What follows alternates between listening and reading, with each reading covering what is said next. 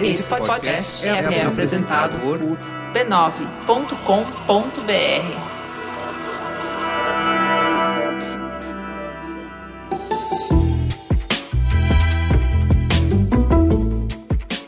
Mamileiros e mamiletes, bem-vindos ao nosso exercício semanal de respeito e empatia. Eu sou a Juva Lauer. E eu sou a Cris Bartz. E esse é o Mamilos, o podcast que faz jornalismo de peito aberto. Vamos pro recado do anunciante. A Bia, a inteligência artificial do Bradesco. Não tá... é a nossa Bia? Não é a nossa Bia. Mas também é uma inteligência, né? É uma inteligência artificial que está nas nossas vidas desde 2017. Nos canais digitais do banco, no WhatsApp, em ferramentas do Google, da Apple, tudo para facilitar ainda mais a rotina. Ó que legal! Agora, o Bradesco lançou a interação da Bia com a Alexa da Amazon, que acabou de chegar no Brasil.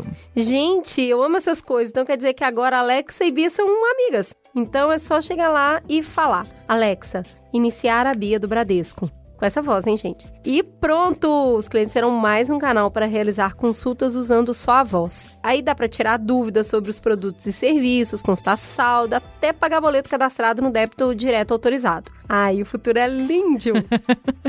eu quero saber, eu quero que a Bia faça tudo por mim. Isso sim, eu esqueço as coisas, tá? Ah, maravilhosa. Bia assistente. Isso. Não a nossa. Isso. A do Bradesco. Ó, já tá valendo para qualquer equipamento em que a Alexa esteja disponível. E tudo com segurança, viu? As sessões serão autenticadas com uma senha de 5 dígitos que é cadastrada quando se ativa o skill do Bradesco no aplicativo da Alexa Amazon. Então não tem desculpa para não aproveitar a Alexa para facilitar ainda mais a sua vida. Eu tô muito achando que parece Years and Years, é o seriado que a gente assistiu que a família toda se comunicava com isso, né? Um É assistente. isso aí. É. E ela também fazia consulta em bancos. Olha isso, o Bradesco tá muito para frente esse banco, Não hein? é? Bora lá então. Testa e conta para nós. Teta, senta que lá vem polêmica. Vamos pra teta. O que, que dá legitimidade a quem está exercendo o poder? Aquelas pessoas que fazem as escolhas por nós. Tem muitas respostas para essa pergunta, mas uma delas depende das regras do jogo. As regras do jogo precisam estar montadas de um jeito que todo mundo tenha voz, que quem tem mais dinheiro não seja mais representado do que quem não tem, de que quem é mais famoso não tenha mais microfone, não fale mais alto, tem que estar montada para quem mora nos grandes centros não ser o único a ser escutado. E esse é um desafio no mundo todo. Democracias maduras, como Estados Unidos, Alemanha, Reino Unido, Canadá, discutem como evitar para que quem já está no poder use essa máquina para ficar lá para sempre, para se perpetuar e acabar evitando as mudanças que é, que é o que o povo aspira muitas das vezes. Como evitar que candidatos negociem o bem público por recursos de empresas para se reelegerem indefinidamente? Recentemente, a gente aqui no Brasil mudou as regras do jogo para tentar diminuir o impacto do poder financeiro na definição das eleições.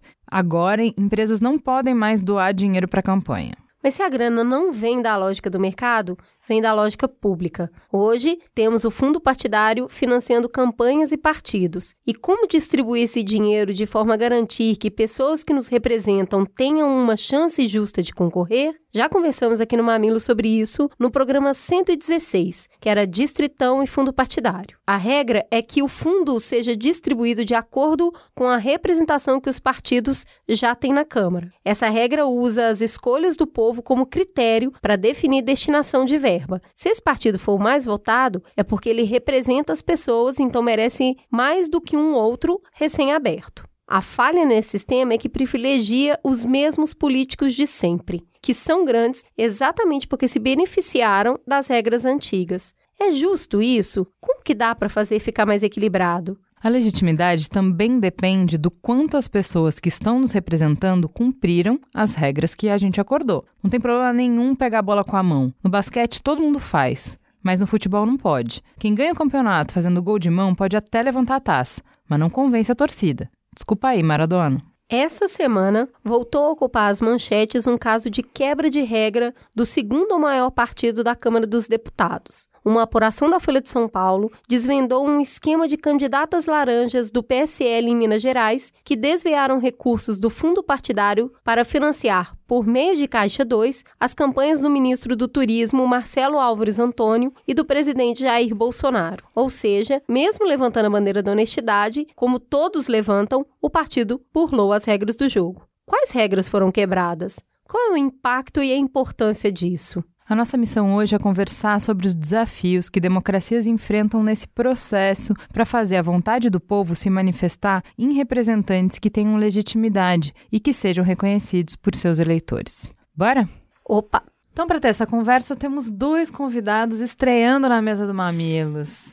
Para começar, João Rezende. Seja bem-vindo, João. Quem é você na fila do pão? Olá, muito obrigado pelo convite. É, eu sou João Rezende, sou advogado e cientista político.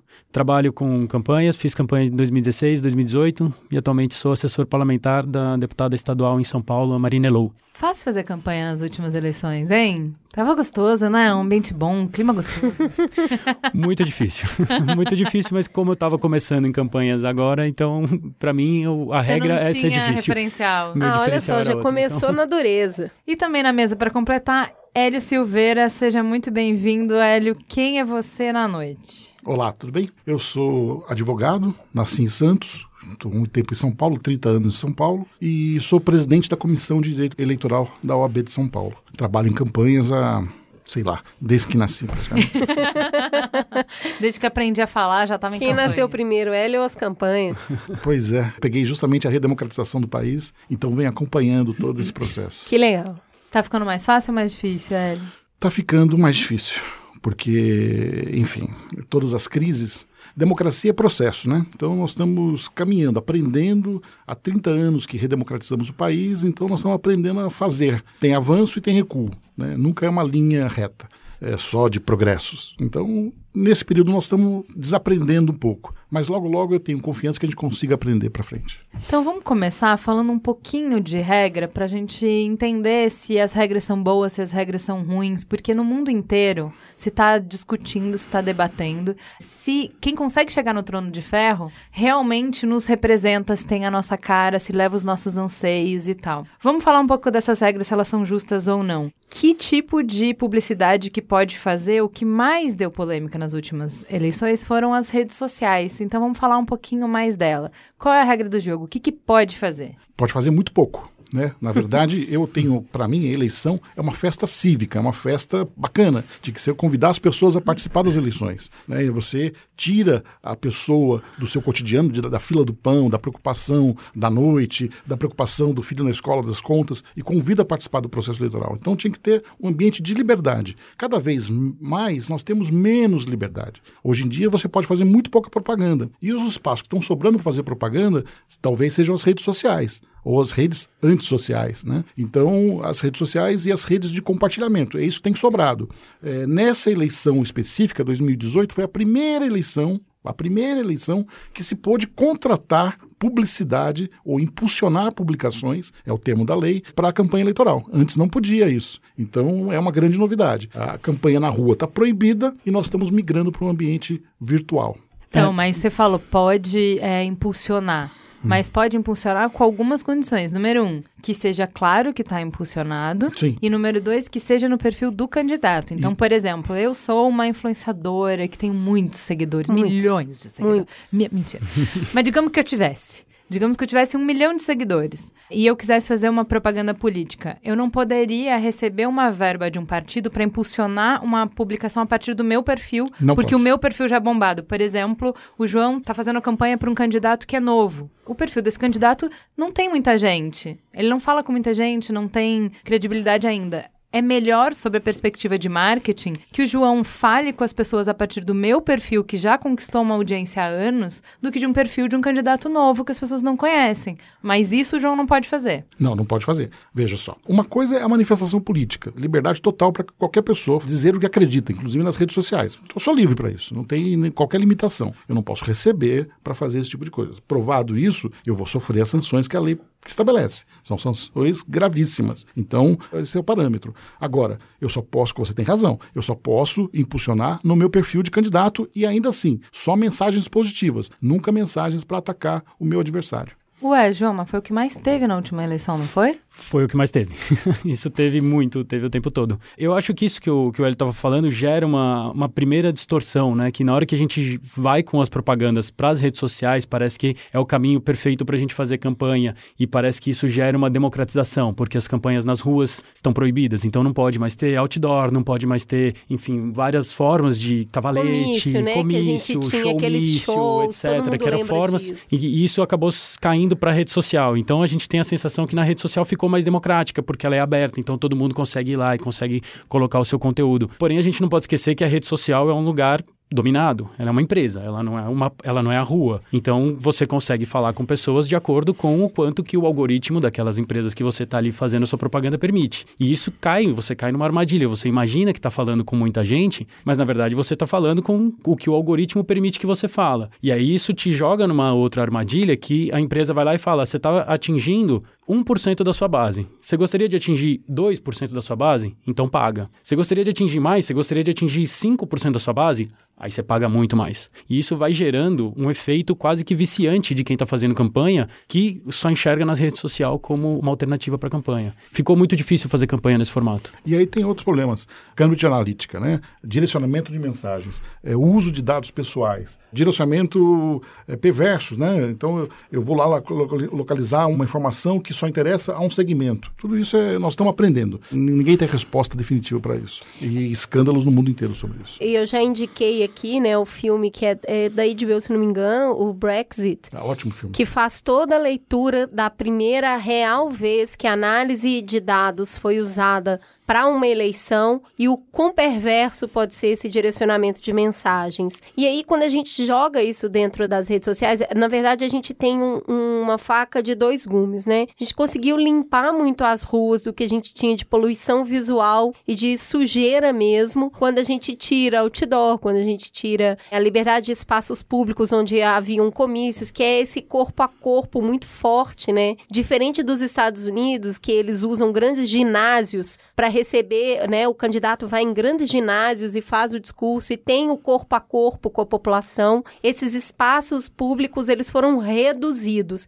Mas eles são inexistentes? Eu não posso fazer mais nada na rua? Eu queria que a gente falasse um pouquinho do offline, assim. O que que pode fazer, mas deixou de fazer por quê? É bom, isso é uma outra reforma que teve, né? Em 2006, para baratear a campanha. Então, tirou outdoor, tirou showmícios, os shows foram proibidos, é, camisetas, bonés, brindes. Isso tudo foi retirado na reforma de 2006, porque era fruto de uma outra crise, que era a crise do mensalão. A, a lei eleitoral, ela sofre muito com as crises que tem dos processos de corrupção que a sociedade descobre. Então, e tudo se usa a eleição para dizer, ah, mas eu, a corrupção foi para a eleição.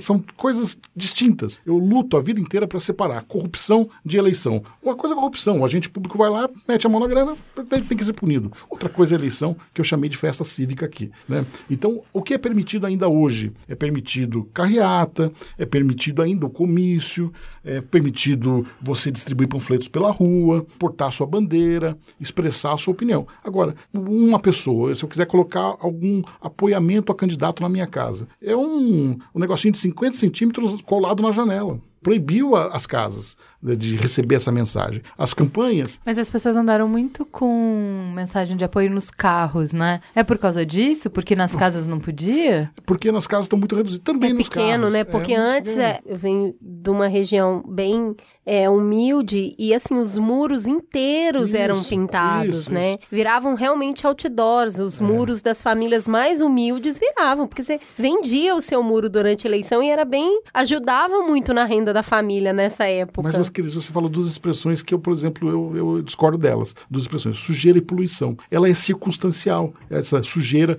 e essa poluição. Ela dura poucos meses para a importância que ela tem de provocar o eleitor. A propaganda não é direito do candidato, é direito do eleitor. O eleitor tem que receber as propagandas para poder fazer a distinção e a sua escolha, entendeu? Então, ainda que tenha uma eu, eu brigo bastante com juízes eleitorais por conta disso, porque eles chamam de poluição, eles chamam de sujeira, e eu chamo de, de direito do eleitor, de ter aquele visual, aquela informação. Ela é circunstancial. Passou a eleição, aquele antigo cartaz que se colava, que não fazia mal a ninguém, colava nos postes. Mas ela é uma provocação, ela provoca o eleitor a lembrar que tem eleição. Isso é fundamental. Então, É, o que você aí- tá, o que você está dizendo é que a gente foi Em função de excessos, como tudo, a gente foi criando regras para, entre aspas, moralizar, restringir as manifestações nas ruas de forma visual, que estariam no cotidiano do trabalhador. Você está passando para ir para o seu trabalho, você está passando para passear com a sua família e você vai ser provocado por essa comunicação para pensar nas eleições,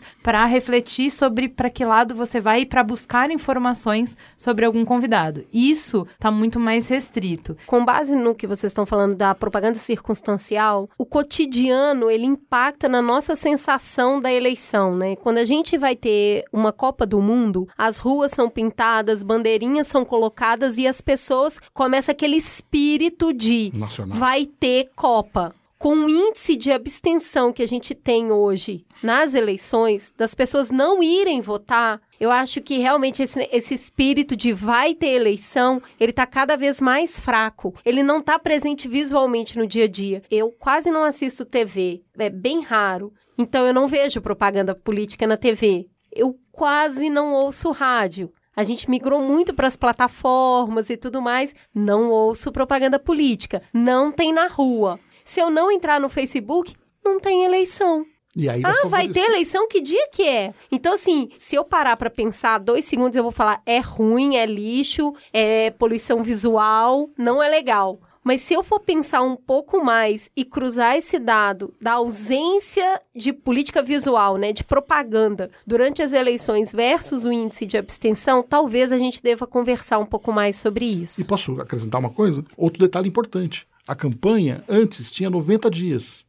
Nós reduzimos para 45 dias, nós diminuímos o espaço de propaganda, de tempo de, de propaganda. Você tinha quase três meses ali fazendo, e aí havia até um período preparatório. Tinha propaganda partidária que entrava na televisão, você provocava esse espírito, vai ter eleição, né? E aí, como está mais restrito, a gente vai para o João que está organizando uma campanha. Se ele não pode fazer essas coisas, que espaço de liberdade ele ainda tem? O espaço acabou sendo as redes sociais e aí as campanhas se voltaram mais para redes sociais. É isso, João? É isso, é isso. A gente, é, eu, talvez até fazendo um, um, leve contraponto aqui ao que o Hélio traz, essa ideia da gente ter menos campanhas, menos tanta imagem, muro pintado e etc., que de fato era uma realidade, eu acho que talvez decorre um pouco do abuso do dinheiro nas campanhas. Então, assim, a gente tinha campanhas muito caras, muito megalomaníacas, e é uma preocupação constante da democracia o quanto que o dinheiro está influenciando a democracia. Então, é, essa preocupação do tipo, não pode mais pintar muro, porque na prática, o dono da casa, como você mesmo colocou, na maioria das vezes não pintava o seu muro porque apoia aquele candidato. Pintava o seu muro porque era o candidato que oferecia mais, ou era o Sim. candidato que oferecia primeiro. Não, era, era complemento de renda. Era complemento de renda. Então, não necessariamente aquele morador apoia aquele candidato. Então, na verdade, vira uma disputa que isso vai escalonando e a campanha vira muito cara. E aí só consegue de fato ser eleito quem tem mais dinheiro para pintar mais muros. Então é uma resposta que o sistema tenta dar do tipo, não, então não pode mais pintar muro e a partir de agora, se quiser, faz só uma plaquinha. Então tem também, né? Eu acho que João, mas um outro jeito que a gente tem de tentar fazer isso que você está falando, que é como é que a gente nivela um pouco mais o campo onde está sendo disputado, porque, por exemplo, essa discussão a gente também tem no futebol. Só vai ganhar o campeonato os times que têm mais dinheiro, e aí fica ruim de jogar, fica ruim de assistir o campeonato. Então vamos fazer uma liga que nem a NFL nos Estados Unidos do é, campeonato americano, que o dinheiro é de todo mundo, junta, cotiza e todo mundo ganha a mesma verba, porque daí todo mundo Tem contrata mais ou menos os, os mesmos níveis de jogador e fica mais interessante de assistir. Com essa lógica que você está falando, que você está trazendo, faz sentido, ao invés de eu dizer qual vai ser o suporte da campanha, eu dizer qual é o limite de gasto. E essa regra a gente já tem, é, ó, não importa quem você seja, o máximo que você pode gastar é 10. Porque daí a gente tenta jogar mais ou menos com o mesmo nível, para que, que a disputa seja justa. Isso ajuda? Tá É- funcionando? é exatamente isso que a legislação tentou fazer. Né? A legislação colocou um teto para as campanhas. Antes não tinha. Antes não tinha, e aí ela colocou um teto de acordo com cada cargo. Né? Então, o cargo para presidente, o teto é X, o cargo para deputado federal é abaixo, o cargo para senador e assim por diante. E aí ela fala: ó, todo mundo que quiser fazer campanha tem que se contentar com esse teto. E vai ter dinheiro público. Então, assim, teoricamente, é uma forma que o sistema tenta encontrar para diminuir a importância do dinheiro nas campanhas. A regra é, é- é bonita, o problema é como as pessoas usam a regra e as formas que as pessoas vão achando de burlar e de escapar.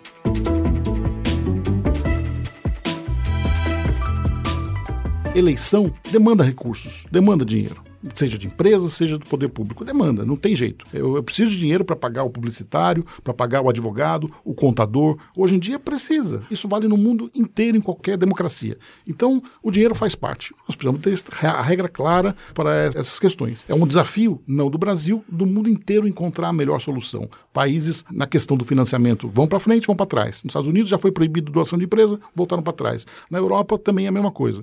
É, Itália, França, Alemanha, Helmut Kohl caiu, né, por conta de financiamento. Chirac, que morreu agora há pouco na França, ele teve, ele foi quase foi preso em domiciliar porque tinha problema de financiamento. É, Sarkozy, a mesma coisa. Então é um fenômeno mundial, mundial. Né? Todo mundo tem problema de financiamento eleitoral. Agora, nós precisamos descobrir um sistema que funcione, que seja claro, transparente, e aí sim a rede mundial de computadores pode ser útil para isso. Agora, o que é fundamental, nós precisamos criar um espaço maior. Veja, eu quero transmitir aqui a seguinte ideia: nós sempre usamos a eleição como um viés negativo tá certo? Nós precisamos ter um viés positivo para as eleições, para a política. A política faz bem, eleição faz bem. Vai derrubar meu cão? Não vai derrubar meu cão. Vai ter Parque Augusta? Não vai ter Parque Augusta. Vai ter bicicleta na Paulista? Não vai ter. Isso tudo nós temos que educar a população para que ela participe cotidianamente do processo eleitoral e do processo político, né? Isso é fundamental. Sem isso, nós vamos ficar tateando, vamos para lá, vamos para cá, enfim. É, eu acho que tem um ponto nisso que você estava falando antes, da redução do tempo de campanha ser para é, reduzir o custo e etc e essa preocupação que existe da influência do dinheiro. Porém, sempre fico meio desconfiado da boa intenção do legislador. Né? Na hora que você olha para isso, você fala: nossa, mas que interessante o legislador, então ele está pensando em reduzir o custo da campanha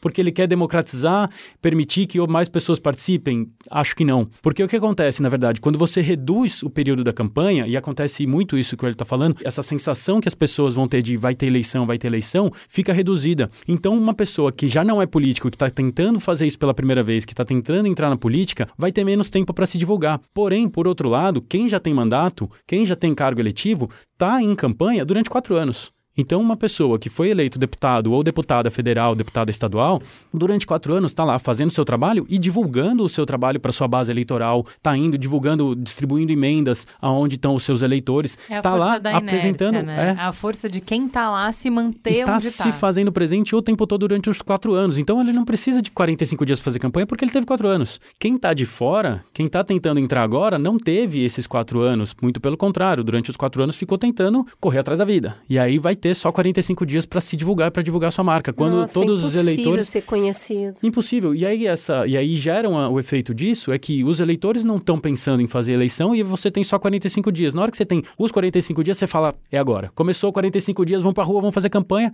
Ninguém tá nem olhando, ninguém quer ouvir, ninguém quer falar com você. Você vai tentar fazer campanha, as pessoas que é eleição. Mas... Quando que é eleição? Isso, ah, mas isso é daqui 45 dias, daqui a pouco a gente fala disso. E você fica com ainda mais apertado para conseguir dialogar e para conseguir fazer a política efetivamente no período eleitoral. Então vamos lá. Quando a gente vê que existe uma grita, e não é no Brasil, é no mundo inteiro, em todas as democracias, de cara, a gente não se sente representado por quem tá lá. Queremos mudança. Isso é um grito é, que é no mundo inteiro. Você fala que essa mudança, essas novas pessoas, essas pessoas que não estavam no sistema, já partem de uma desvantagem que elas não são conhecidas, elas precisam se apresentar. Se a campanha é mais curta, é difícil. Se a gente tem menos espaço na rua, menos coisas permitidas, o que se pode fazer na rua, é mais difícil. A gente traz essa campanha para redes sociais. Redes sociais é tudo muito segmentado, que é o que você já explicou. Você vai chegar em 1% da sua base, considerando que você nem tem base, porque você acabou de chegar. Então, tudo volta para o dinheiro. Se você tiver dinheiro, você consegue impulsionar. Se você tiver dinheiro, você consegue contratar bons marqueteiros para criar uma mensagem que fale com as pessoas. Se você tiver dinheiro, você consegue rodar boas pesquisas que te mostrem como é que você deve conversar com o eleitor, o que, que é importante para ele, como fazer essa sua mensagem chegar de uma forma que ele entenda. E se você não tiver dinheiro, não. E aí eu acho que esse cenário que a gente montou aqui, que é o público pede por mudança. Esses são os entraves sistêmicos para que a mudança consiga encontrar o povo. Né? De um lado, o candidato que quer trazer propostas novas, que quer trazer um jeito novo de fazer política, que quer entrar na política, do outro lado, o povo que quer novas propostas, novos rostos, novos jeitos de fazer, e no meio essas barreiras que são sistêmicas. Quando existe esse cenário, João, e aí acho que principalmente porque você fez campanha nas duas últimas eleições, o incentivo para se burlar a regra, ou seja, eu percebo que o sistema é perverso, percebo que o sistema está impedindo o povo de ter o que ele quer e a gente de conseguir o que a gente acredita que é importante, o incentivo para que se burle as regras, ou seja, para que se façam coisas que não são permitidas, como, por exemplo, usar influenciadores que vão ter uma voz maior do que a minha, pagar por influenciadores ao invés de pagar por o impulsionamento na minha rede, porque eu vou atingir só 1% da minha base, que é uma base que eu já não tenho. Esses incentivos são grandes? Como que isso acontece? São grandes, são grandes. É, é, é tentador. Porque, enfim, você percebe que você está entrando numa disputa desigual, você percebe que você está entrando numa disputa injusta, no sentido de quem está lá tem muito mais força, muito mais dinheiro, muito mais estrutura do que você que está tentando entrar pela primeira vez, e você começa a perceber aonde que dava para fazer. Então, assim, desde coisas absolutamente ilegais, que você pensa que se você fizer talvez não teria tanto problema. Por exemplo? Por exemplo, a contratação de um influenciador um influenciador, como o Dr. Eli falou um pouco antes, um influenciador ele pode colocar a opinião dele, mas ele não pode ser pago por isso. É até uma coisa até meio surreal, né? Porque uma pessoa que não nada te, nunca falava sobre eleição e começa a falar sobre ah. eleição e começa a escolher alguém, enfim, indicar alguém. Isso é, enfim. Mas existe processo, está em andamento, em vários tribunais regionais eleitorais estão apurando o que aconteceu. E aí, além dos incentivos e das formas que você tenta pensar e que são flagrantemente ilegais, tem ainda as imorais, que é possível fazer, a legislação não veda totalmente, mas você fala, será que é isso? É assim que eu quero fazer a minha construção política? Por exemplo, Por exemplo tem uma coisa que é muito comum nas campanhas, que é a contratação de cabos eleitorais nos territórios. Isso não é necessariamente ilegal, mas não é a forma como a gente acredita que deve ser feita a política. Então, assim, se você precisa, se você gostaria que tenha alguém divulgando a sua candidatura, divulgando a sua forma de fazer política, é porque ela acredita em você. Ela ou ele acredita em você. Então, existe alguns políticos, alguns candidatos que vão em determinados locais, contratam lideranças, lideranças comunitárias e efetivamente como se fossem mobilizadores da campanha para que eles consigam convencer as suas bases, porque são pessoas que têm articulação, que conseguem movimentar. Uh, é um influenciador offline. É um influenciador offline. Não é ilegal. Até religioso. Porque... Uhum. É, não é ilegal. Essa porque minha ele... próxima pergunta. Quem são? Minha próxima pergunta assim: se a gente está controlando pessoas que têm muita influência. Então, por exemplo, olha, eu posso dar a minha opinião, mas eu não posso ser pago por isso, eu não posso ser cabo eleitoral nas redes sociais. Não posso usar essa minha influência. A lei fala alguma coisa sobre líderes religiosos que têm influência sobre um grande número de pessoas, então são influenciadores de milhares de pessoas, sobre como eles podem usar o púlpito? É, a lei é, trata de duas maneiras. Primeiro, que você não pode fazer propaganda eleitoral em ambientes de uso comum do povo teatro, cinema, parques e igrejas. Tá certo? Então você não, não deve fazer propaganda eleitoral ali. Isso é vedado e é passível de multa. Mas a jurisprudência, as decisões dos tribunais, têm evoluído para o que nós chamamos assim, abuso de poder religioso. O que é o abuso de poder religioso? É um padre ou um pastor, durante um culto religioso, indicar o voto, levar lá o candidato e levar, indicar o voto para determinada corrente política, ou candidato lá que está sendo abençoado naquele instante para milhares de fiéis que estão acompanhando o culto. Ou o dono Acho da que eu empresa. vi isso, hein? Eu vi isso também.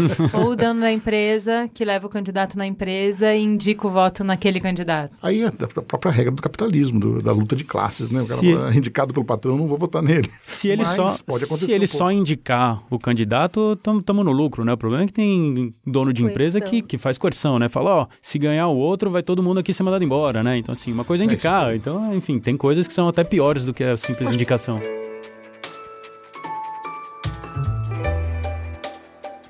Nós estamos esquecendo os partidos políticos. O partido político é fundamental no meio disso tudo. Na democracia, nós criamos essa figura do partido político, mas ele vive em crise. As direções envelheceram, tá certo? Corrupção, falta de renovação de quadros, mas a gente não conseguiu imaginar nada na democracia para substituir os partidos. E nós precisamos repensar os partidos políticos. É fundamental para que ele esteja aberto a moçada que quer participar disso. Infelizmente, no Brasil nós temos uma crise dos partidos políticos, nós temos quase 40 partidos políticos. Né? O Supremo Tribunal Federal fez uma contribuição nefasta esse processo, porque ele permitiu a explosão do número de partidos políticos, seu entendimento jurisprudencial. E nós havíamos criado uma cláusula de barreira 95 que ia ser aplicada em 2005 e hoje teríamos uma situação muito mais estável. Mas devido ao Supremo Tribunal Federal, nós temos um quadro de instabilidade nesse processo. Então nós precisamos parar. Mesmo a lei eleitoral, ela já não fecha mais. 45 dias de campanha, problema de financiamento, ela tem lá uns problemas que ela, nós precisamos desmontar isso e refazer uma lei eleitoral. Assim como nós precisamos repensar os partidos políticos no nosso sistema. E eu acho que o caminho para isso não é a demonização dos partidos. né? Porque a gente precisa tomar, porque quando a gente fala, ah, tem muito partido, tem mais de 40 partidos e etc., é, a gente precisa tomar cuidado porque isso pode levar para um enfraquecimento dos partidos e aí a gente começa a ver ideias que são ainda mais autoritárias, enfim, ideias que são contra os partidos e a gente vê é, o tempo todo aí a ideia das candidaturas avulsas, né? Que são as pessoas que querem ser candidatas apesar dos partidos ou contra os Soluções partidos. Soluções individuais. E a gente fala São... muito disso aqui. Exatamente. Olha, a família, a ONG, o time de futebol, a empresa, todos são organizações de alguma maneira são organizações feitas por pessoas que pensam mais ou menos igual, querem mais ou menos a mesma coisa e tem uma certa discordância ali dentro, mas querem atingir um bem comum, um fim comum. Partido político é a mesma coisa. Uhum. Né? Dentro dele, igual dentro da empresa, igual dentro do time de futebol, igual dentro da igreja, são as pessoas que se uniram porque querem mais ou menos o mesmo fim e estão ali em constantes conflitos para atingir esse fim. Então, assim, a gente demonizou o partido político por um motivo óbvio, porque hoje ele está muito ligado ao processo de corromper, de corrupção, mas todas as outras instituições com as quais a gente se congrega são mais ou menos parecidas. Então, é sobre rever essa estrutura que serve como representação política e não não ter mais. E, e, é nisso que eu me preocupo com as candidaturas individuais, que são aquelas que se descolam e falam: imagina, eu sou diferente de tudo que está aí. E é uma solução individual. Então, eu acho que é, a princípio parece tão legal, né? Mas eu acho que quando a gente pensa. Um, um outsider. Não é mesmo? É. E quando a gente pensa um pouquinho mais a fundo, você pensa: se a pessoa não consegue se congregar nem com os que têm um objetivo em comum e quer fazer isso sozinha, qual que é a diferença dela levar a opinião dela para o totalitário? Né? Eu resolvo. Então, eu acho que né, a gente precisa ver isso aí. Eu acho que ainda tem um outro fator nisso, que, enfim, tem um, um livro muito interessante, depois vai ter a sessão da, das indicações, mas é um livro que é a, Como as Democracias Morrem. Sim, e ele, a gente só fala dele, inclusive. É. e ele fala exatamente da importância dos partidos como guardiões da democracia. Então, na hora que os partidos estão enfraquecidos, na hora que os partidos estão perdendo a força, vira uma porta escancarada para as figuras autoritárias. A gente falou do Years and Years, a gente já indicou essa série aqui. A série mostra que, de tempos em tempos, todas as democracias é, é uma brecha na regra do jogo que sempre vão aparecer bufões que são pessoas que destroem o jogo. Então, a democracia contém em si o germe do totalitarismo. Sempre vai nascer. O que vai evitar que ele floresça, os guardiões disso são os partidos. No Years and Years, a mensagem bobinha do final é: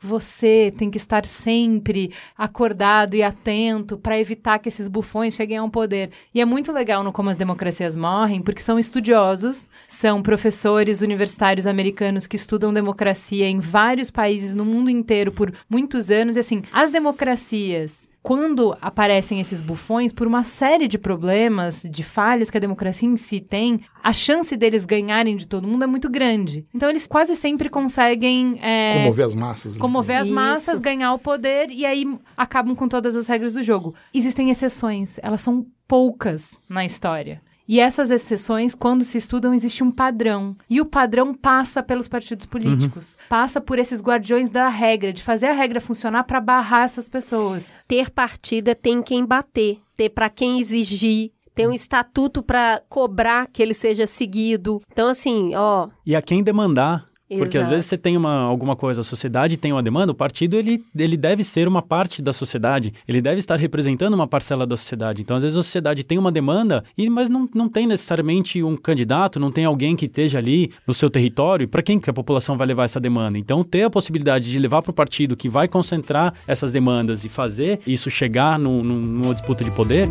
é essencial.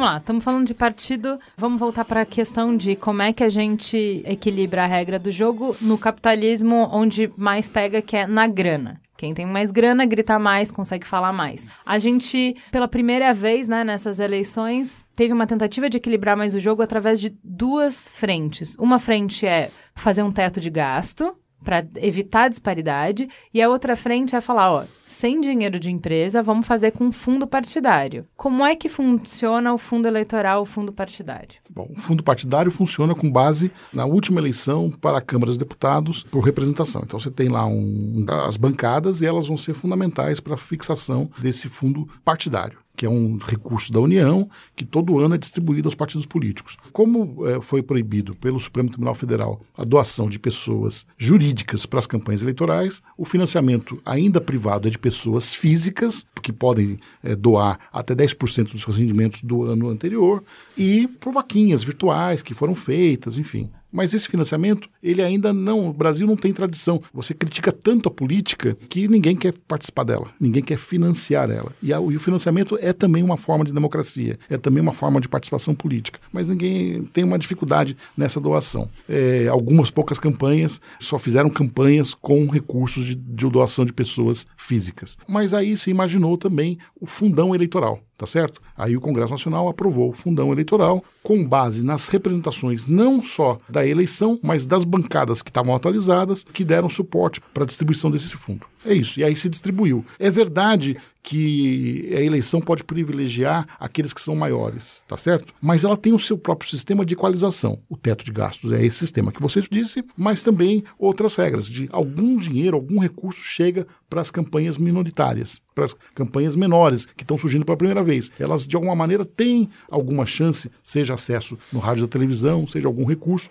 para expressar dizendo, olha, eu também sou candidato, né? Ainda que por um tempo diminuto. João, tem mas como é que nessa regra que vai distribuir dinheiro a partir de quem já está lá, ou seja, uma regra que, pela lógica, privilegia o status quo, como é que um partido como o PSL cresce vertiginosamente como cresceu esse ano? Porque, teoricamente, ele é um partido que receberia muito menos verba. Por exemplo, eu acho que isso foi uma coisa que eu vi com muito interesse marqueteiros discutirem, até porque é uma coisa que, em termos de teoria da comunicação, interessa muito, que é o Alckmin o PSDB, com uma das maiores verbas, teve um resultado de urna pífio. Então, se dinheiro tivesse uma relação direta com ganhar ou perder, na lógica, o PSDB deveria estar pelo menos na final. É, isso na verdade foi um, uma questão que durante toda a campanha tinha muita gente ainda achando que essa história do Bolsonaro e essa história do PSL era uma bolha e que ele não ia aguentar chegar no final e todo mundo falava, não, daqui a pouco ele vai cair, vinha a próxima pesquisa não caía. Não, daqui a pouco ele cai, vinha a próxima pesquisa e não caía. Então muita gente séria, muito cientista político e tal, olhava para isso e falava, não, na hora que começar a campanha de TV, o Alckmin sobe. Não, na hora que começar a campanha pra rua, o Alckmin sobe. E isso vinha pesquisa atrás de pesquisa, até que chegou uma hora que perceberam que simplesmente isso não ia acontecer. Porque eu acho que no meio disso tem uma virada de chave da forma de fazer campanha. Essa onda conservadora que aconteceu de forma muito gritante em 2018 deu muita força para a campanha que estava sendo construída. E a forma como essa campanha foi feita, isso são coisas que podem começar a aparecer ou pode ser que nunca apareçam, mas enfim, aonde está esse dinheiro e de que forma esse dinheiro foi usado? Né? Então, na hora que você olha quanto custou a campanha do Alckmin, quanto custou a campanha do Bolsonaro, claramente o, o dinheiro que está ali totalmente declarado, a campanha do Alckmin foi muito mais cara. Mas hoje em dia a gente já começa a receber e já existem algumas denúncias de uso indevido para a campanha do Bolsonaro de empresas que contrataram, por exemplo, disparos massivos de WhatsApp. Então, enfim, a mídia eventualmente já está trazendo algumas denúncias nesse sentido, e isso, enfim, são verbas que entraram nas campanhas que simplesmente não foram contabilizadas e a gente sequer sabe. Então, essa é uma comparação. Caixa dois, isso? De certa forma, sim, mas é porque não é exatamente um caixa 2, porque não foi usado pela campanha. Porque a campanha não poderia fazer essa contratação, então isso pode ter sido contratado por uma outra empresa apoiadora da campanha que contratou em nome próprio. Então, é uma forma de caixa 2, mas não é o caixa 2 clássico. O caixa Olha dois... que legal, né? A gente ah. tem um caixa 2.0. Seria gente... um caixa 2.1, é, um, ah, né, uma outra caixa 2. gente é muito inovador, né? Olha tá, não, mas espera aí, o que você está dizendo é o seguinte. Pela regra do jogo, para a gente equalizar a interferência do dinheiro no processo eleitoral, a gente resolveu testar, ó, empresas não podem doar. Porque a gente não quer. Se a empresa doar, amanhã, quando a, quem ela patrocinou ganhar, vai ter que retribuir esse favor de alguma maneira. A gente não quer isso. Tá bom, beleza. Agora, como é que a gente burla esse sistema. Se a empresa vai lá, ela por conta própria, sem falar com a campanha teoricamente, ela é, e faz uma campanha em nome dela para algum político. E aí, pela regra do jogo, pelo que a gente já estava falando antes, a empresa não foi paga para fazer essa publicidade. Ela fez de livre vontade e ela pagou do dinheiro dela. Uhum. A empresa é um ente político? Uma empresa tem voz na democracia? Ela é um agente que possa. Porque o, o que, que a gente entende? A gente entende que na eleição existe o exercício da vontade popular.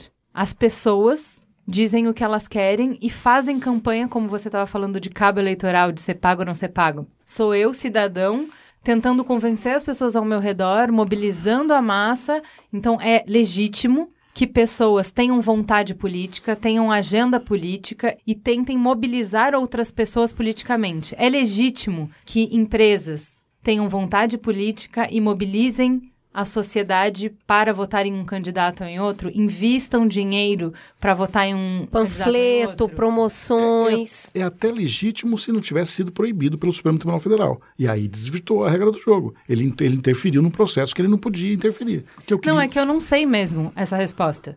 Então, eu não vamos- sei se, é- se empresa é um ente que pode. É, ele, a empresa pode ter a sua opinião política, pode ter, ter sua interferência política, e ela pode estar, inclusive, associada em corporações para que expressem a sua opinião política, tanto aqui no Brasil quanto nos Estados Unidos. Ela tem a sua plataforma de negócios e ela pode dizer: eh, esse candidato é melhor que o outro. Eh, Isso não aconteceu outro dia com o dono da Facebook lá? Ele não, não declarou que ele, se ganhasse determinada candidata democrata, seria ruim para os negócios do Facebook? Isso não foi um áudio vazado? Então, as empresas têm Mas a gente opinião. nem precisou vazar aqui. A gente teve campanha de marca a favor de determinado candidato. Pois é, mas eu queria dizer o seguinte: 2018 é um ano completamente atípico, porque o presidente, é, o o que foi eleito, sofreu uma facada, as campanhas pararam, houve uma série de, de- de situações. Não houve debate. Não houve debate, ele não participou do debate e ninguém foi provocá-lo para efetivamente para participar do debate. Ele foi preservado nesse processo. E aí, o que se tem notícia, ninguém vai aqui acusar, o que se tem notícia é que empresas foram lá, e, e isso está sob investigação, impulsionaram vídeos que parecem caseiros, mas que não são. Eles eram segmentados aí uma rede de inteligência e difundiram organicamente milhares de postagens, e é isso que está se apurando pela Justiça Eleitoral.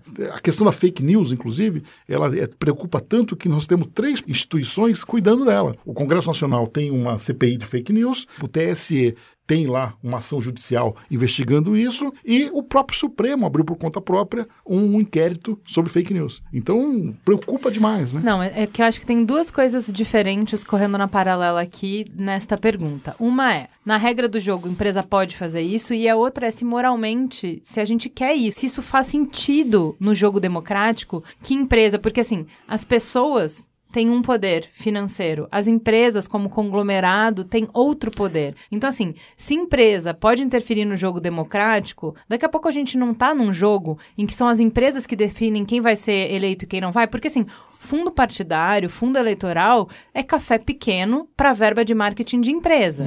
Se o bolo dividido depois, se o trono de ferro é tão grande, faz sentido para as empresas. Gente, vamos juntar aqui 10, 5 das maiores empresas, vamos definir a gente que vai fazer a campanha. O que o partido vai fazer, o que, que ele quer, com a verba que ele tem, para onde ele vai, não interessa. N- 10 empresas aqui conseguem arrecadar mais dinheiro do que o fundo partidário, a gente está correndo por fora, a gente está correndo pela beirada. Discutam aí o que, que é fundo partidário, façam as campanhas na regra do jogo, que as empresas aqui, como entes da sociedade, vão fazer as suas campanhas. Isso pode. Primeiro, pode na regra. Segundo, deveria poder na regra. Eu acho que essa é uma questão fundamental. Né? Porque assim, a gente considera que as empresas são atores políticos, são atores sociais que têm seus interesses, e enfim, é legítimo que elas demandem dos poderes. Então, assim, elas estão atuando, elas são atores, estão na sociedade, têm os seus interesses, têm os seus serviços, as suas atuações. Então é legítimo que elas queiram participar da democracia, e eu acho até legítimo que elas participem. O problema é, a gente precisa ter um limite para isso. E Isso precisa estar muito claro, isso precisa estar estruturado, as pessoas precisam saber qual é esse limite, e a gente precisa de formas para controlar que esse limite de fato seja né? respeitado. Porque assim, é possível que as empresas participem, é possível que elas tenham as suas preferências, qual é a política pública que é mais interessante para o seu interesse, etc. Mas na hora que isso vira dinheiro, na hora que ela consegue impor isso a partir do seu recurso, a partir do seu capital, isso gera uma distorção gigante com relação à população, que não consegue aquela quantidade de recurso e não vai conseguir influenciar da mesma forma. Então é legítimo, eu, pelo menos na minha visão, eu acho legítimo que as empresas participem do jogo democrático, mas isso precisa ser limitado para que a participação da empresa não seja confundido com a participação do capital e que essa participação seja dada no mesmo nível de igualdade entre as empresas e, a, e os cidadãos. Senão gera uma distorção que é a distorção do capital, que não é a distorção do poder da pessoa jurídica que quer interferir no jogo democrático.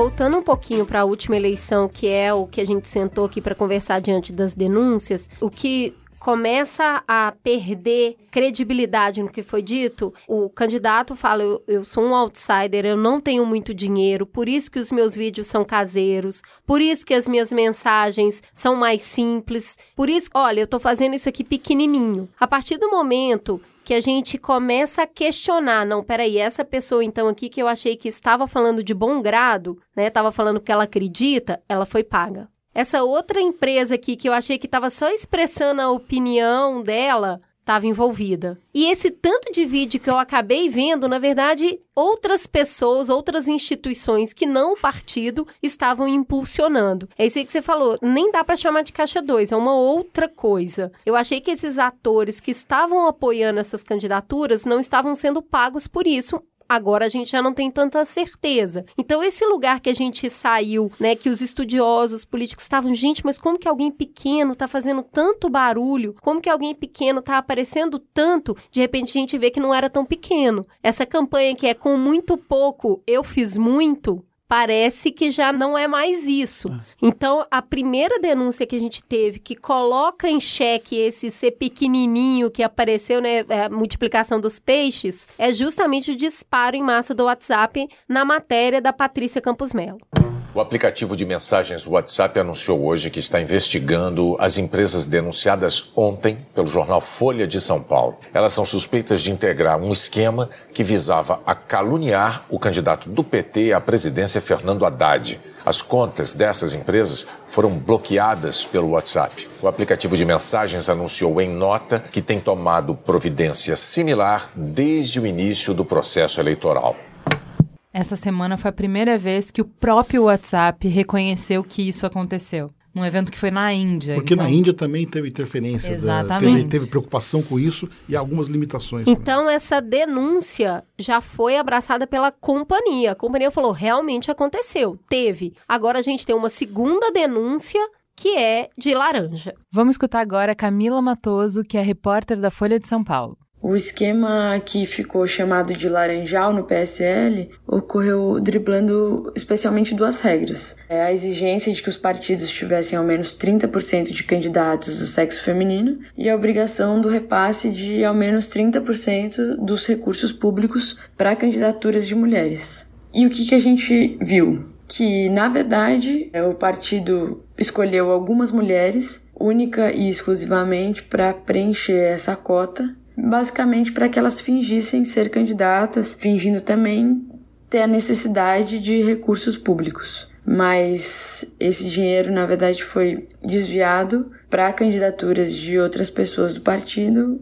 para homens candidatos, né? Na nossa apuração, a gente conseguiu constatar que Várias dessas mulheres escolhidas não fizeram nenhum ato de campanha. A gente viajou para tentar encontrar se as pessoas, por exemplo, do bairro sabiam que pessoa que morava ali era candidata, enfim, tentar encontrar panfletos e tal, e a gente em vários casos não encontrou absolutamente nada. E conversando com algumas dessas candidatas, elas também não tinham até conhecimento de qual era a gráfica que tinha produzido o material, quem era o, a pessoa que tinha feito a arte do panfleto, enfim, conhecimentos básicos de quem havia trabalhado na campanha. Em Minas Gerais, a polícia e o Ministério Público chegaram a essa conclusão também. E por isso houve o indiciamento e depois a denúncia de 11 pessoas, é, entre elas o ministro do Turismo, acusados dos crimes de falsidade ideológica, eleitoral, apropriação indébita de recurso eleitoral e associação criminosa. E em Pernambuco, a gente viu nessa semana uma operação que o presidente da legenda do PSL foi alvo de busca e apreensão. Gráficas, representantes dessas gráficas e candidatas do partido no estado também tiveram seus endereços visitados na operação da polícia. No caso de Minas, foi muito fácil assim de ver o caminho do dinheiro, né? Então assim, o dinheiro saiu do fundo partidário, ele chega nas candidatas, e das candidatas, esse dinheiro vai parar em empresas ligadas a assessores e ex-assessores do ministro, né, que era o presidente do partido de Minas Gerais. Então é curioso ver por onde esse dinheiro vai. No caso de Pernambuco, o dinheiro foi parar em duas gráficas, principalmente, uma delas de um membro do partido, mas foi assim que a burla aconteceu. E no caso de Pernambuco é até curioso porque existem até documentos oficiais, assim, atas do partido que colocam claramente que as candidatas que receberam muito dinheiro desse dinheiro público elas foram escolhidas para preenchimento de cota feminina e etc. Tá exatamente assim dito nos documentos.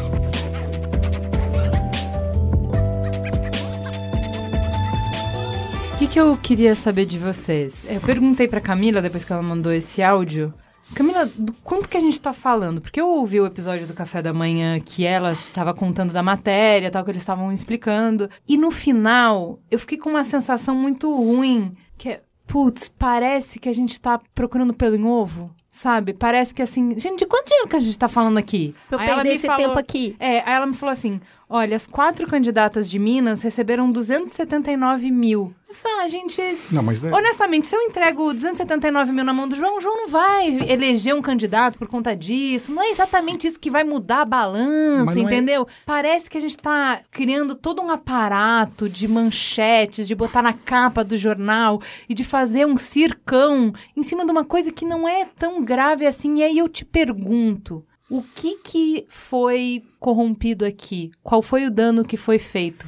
Por que, que isso é grave? Por que, que isso merece capa de jornal? Porque é a questão do desvirtuamento do princípio, não do recurso em si, mas das candidaturas femininas. Nós precisamos cada vez mais eleger mais mulheres na política. E eu não posso fazer de conta que eu estou querendo eleger mulheres. Eu preciso ter regras efetivas, eu preciso ter uma campanha efetiva da participação feminina. Eu preciso não só de mais mulheres na política, mas eu preciso de mais mulheres negras na política. Eu preciso é, que isso seja real, verdadeiro, e isso foi falsificado. Não falamos do valor monetário em si, falamos da ideia, do princípio. E um partido e um, uma campanha que se é, prometia tão revolucionária, tão diferente de todos, deveria ter compromisso verdadeiramente com as campanhas femininas. Isso é fundamental. Concordo, basicamente, com o que o Dr. L falou. É uma, uma corrupção do princípio. Né? Então, assim, a gente tem um consenso praticamente no mundo político. É, eu trabalhei numa campanha e hoje trabalho num mandato de uma deputada mulher que faz o tempo todo questão de falar sobre a importância de termos mulheres na política. Então, assim, a gente tem uma série de levantamentos do como que o Brasil está mal posicionado com relação à representatividade das mulheres etc.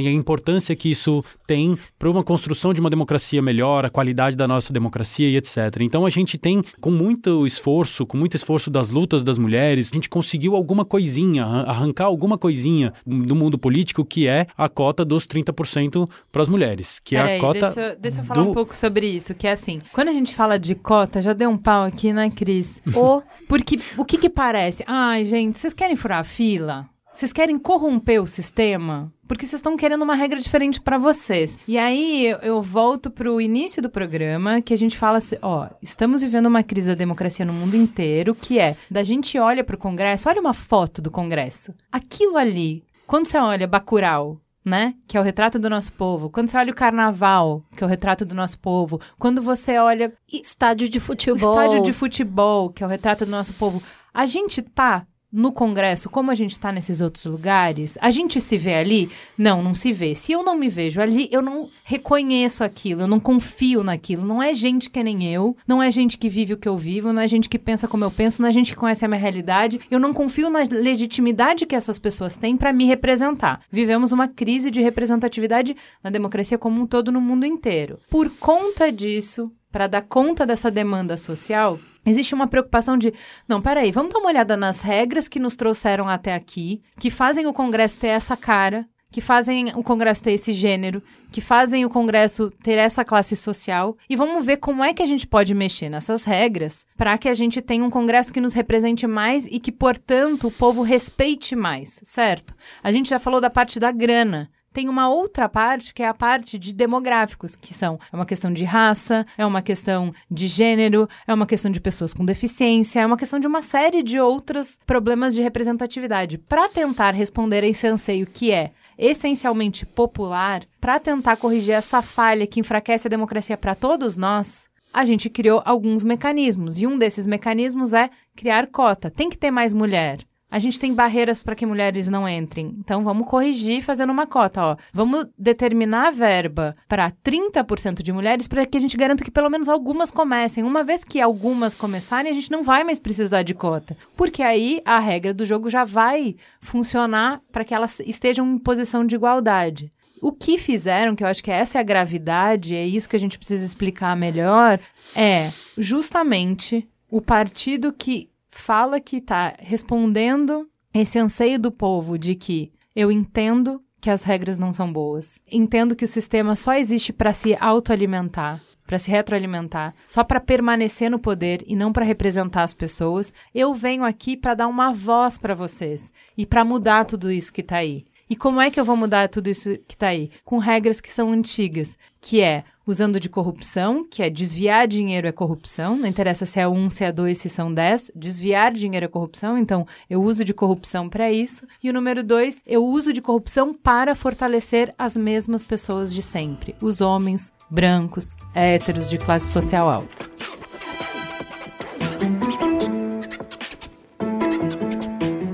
A hora que a gente termina de fazer essa conta, que é a conta moral, a gente vai para a conta numérica, capital, feito nisso. Quando a gente vê a declaração de contas do Jair Bolsonaro que diz ter arrecadado 4,3 milhões de reais e que gastou 2,8 milhões de reais, ou seja, Metade. O que, que ele fez com o que sobrou? Eu vou doar para Santa Casa de Misericórdia, lá de Juiz de Fora, que é onde ele foi atendido. Aí você fala, nossa, fez realmente uma magia. Né? Ele arrecadou muito menos que o Haddad, ele gastou muito menos que o Haddad e ele foi eleito. E aí esse discurso começa a perder credibilidade porque, ah, mas se quem pagou esse WhatsApp então? Como que foi aí esse dinheiro desviado desse laranja? O que mais tem aí? A gente começa a ver que esse número aqui não vai se sustentar. Ele não se sustenta foi gasto muito mais e ele nem necessariamente declarou incorretamente. Quem foi pago, foi pago de outra maneira, que não foi com essa grana aqui. Aí fica fácil sobrar dinheiro, né? Colocando isso dentro de casa. Você coloca, ah, eu consigo me sustentar com o meu salário, mas quem paga meu plano de saúde é minha mãe. Isso. Quem paga a escola dos meus filhos é a minha sogra. Eu moro no apartamento da minha família. Não preciso pagar aluguel. Aí o meu salário realmente sobra no final do mês. Mas tem outras pessoas pagando a minha conta.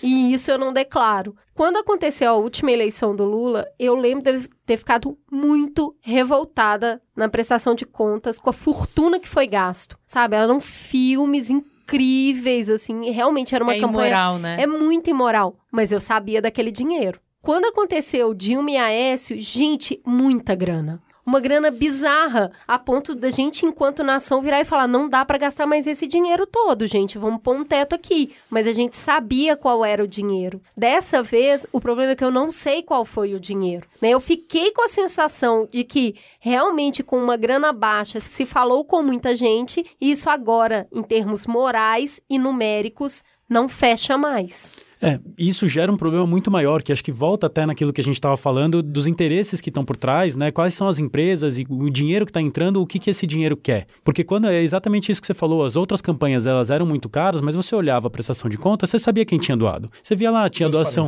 tinha doação da empreiteira, tinha doação do banco, tinha doação da vendedora de bebida. Então você sabia, você falava, ah, então daqui a pouco pode ser que venha alguma coisa por aí para né, a troca de favores, você já sabe mais ou menos de onde esperar. Nesse caso, você vê campanhas que certamente não custaram o que elas falam que custaram, dinheiro que veio de algum lugar que a gente não sabe de onde, a gente não sabe exatamente aonde ele foi usado e a gente fica tateando no escuro, né? E, no meio disso tudo, um discurso de que quer fazer diferente, um discurso de que vai de que acabar com a corrupção, o que é muito pior, né? Porque assim, é uma corrupção que está escamoteada, é uma corrupção que você não consegue perceber o que está acontecendo. Então eu acho que na hora que a gente percebe o caso do Laranjal, voltando naquilo que você falou antes, fala, pô, mas a gente está falando aqui de 200, 300 mil reais, será que esse é realmente o grande problema do que aconteceu na nossa corrupção? Monetariamente falando, não é. Mas é porque na hora que você pega isso, você fala, tá vendo? Tem um problema aqui. Aonde que tá o problema? Onde que tá? Onde que isso vai parar? De onde que tá vindo esse dinheiro? Para onde que esse dinheiro tá indo? Porque tem uma obscuridade muito grande na forma como essa campanha foi feita. E isso gera uma insegurança ainda maior. Para mim, o que é muito grave é você enxergar com muita clareza que, olha, você nunca foi o que você falou que você era, né? Então, assim, para mim, isso derruba muito claro, assim, não, você não precisa de muito. Quando você fala assim, olha, eu vim aqui com uma proposta, eu vim aqui, a gente tá cansado de corrupção, a gente tá cansado desse velho jeito de fazer política, a gente quer trazer uma nova política. Para mim, o que esses dois casos, tanto do WhatsApp quanto o caso desses laranjas, das candidaturas femininas trazem, é, isso não é um jeito novo de fazer política. As técnicas podem ser um pouco novas, por isso que a Cris estava falando de, ah, a gente não tinha um WhatsApp antes, a gente podia receber dinheiro de empresa, agora não pode mais, então usou outra técnica. A técnica é nova. Mas isso é muito velha política, isso é mais do mesmo, isso é o que a gente já não queria mais. Eu ainda não consegui entender eu, eu, nem tenho informação para isso. Eu acho que isso nós precisamos fazer uma roda aqui de com cientistas políticos, sociais. O que foi a eleição de 2018? Ela é muito fora da curva, ela é muito fora de parâmetro. Ela é, é um momento muito agudo da nossa democracia para que a gente possa ter uma palavra final do que aconteceu. Foi só isso ou foi mais? Ela tem ali fatores. Acho que a personagem em si, ela jamais mentiu sobre seus propósitos. Sempre foi muito claro ali o que ele queria fazer, tá certo? Tava Não, mas quando, quando eu falo que eu quero é, é e isso foi muito claro, assim, eu quero moralizar a política. É. Isso não é um jeito de moralizar a política. Isso é, é, isso é moralizar mas a política. Mas era evidente o tempo todo que ele não teria condições. Aí acho que faltou uma série de atores na política a fazer a interferência e que não fizeram. Porque aquele momento da facada foi um momento é, que todo mundo perdeu o parâmetro. Né? Então é uma campanha para se repensar. A crise nos traz a oportunidade de repensar tá certo? Então nós temos 2020 uma nova eleição, 2022 uma nova eleição presidencial. É preciso que pare pare o jogo, veja se o sistema está fechando, aonde não está fechando. O Congresso Nacional, nessa eleição agora para 2020, deu um péssimo exemplo que é a questão de não constituir uma comissão de reforma política reforma eleitoral. Ele fez isso na surdina, ele fez isso suprimindo o debate. Então ele fez mudanças pontuais e que surpreenderam a população, falou, mas que regra de jogo é essa? É pior, está piorando, etc, etc. E era, uma, na verdade, uma questão defensiva, estava se defendendo, inclusive, alguns entendimentos do tribunal, enfim. João, uma... você acha que as regras estão ruins? Você acha que a gente precisa mudar as regras? E como você acha que ficaria bom? O que que a gente pode fazer para melhorar? Antes de você responder, eu quero falar do desconforto que isso gera nas pessoas para você trazer sua resposta. eu viro e falo: fundo partidário para quê? Eu não quero dinheiro nisso aí, não. Empresa do ano para campanha tá errado, não pode. Eu doar meu dinheiro para político para ele fazer campanha, você tá louco? Então, assim, a sociedade não me parece disposta a querer colocar dinheiro em lugar nenhum para o exercício das campanhas políticas. E a gente sabe que sem dinheiro não dá para fazer, ou seja, a conta não fecha as mudanças são melhores ou piores e como as pessoas precisam encarar essa necessidade de dinheiro, assim, adultão mesmo. Ó, amigo, sem dinheiro não vai dar pra fazer, entendeu? Eu acho que isso é uma coisa que a gente tem que ter muito claro. Democracia custa dinheiro. Então, assim, se a gente quer ter uma democracia, a gente precisa estar tá disposto a pagar por ela. Porque se a gente não estiver disposto a pagar por ela, alguém vai pagar. Então, assim, não tem como fugir disso. Custa. Isso custa dinheiro. Se a sociedade não quiser pagar por isso, vai vir uma empresa que ela vai adorar que a sociedade não queira pagar e ela vai pagar. Então, assim, a gente precisa aceitar que ela vai custar dinheiro e a gente precisa pensar como que a gente quer pagar por ela, porque as campanhas vão custar dinheiro. Então, assim, eu identifico que o formato que a gente está tentando caminhar é uma boa alternativa. Então, assim, a gente reconhece que as campanhas precisam ser feitas, a gente reconhece que a mensagem precisa chegar nos eleitores, que isso vai custar dinheiro e que a melhor forma da gente fazer isso é a gente equalizando, não permitindo que as grandes empresas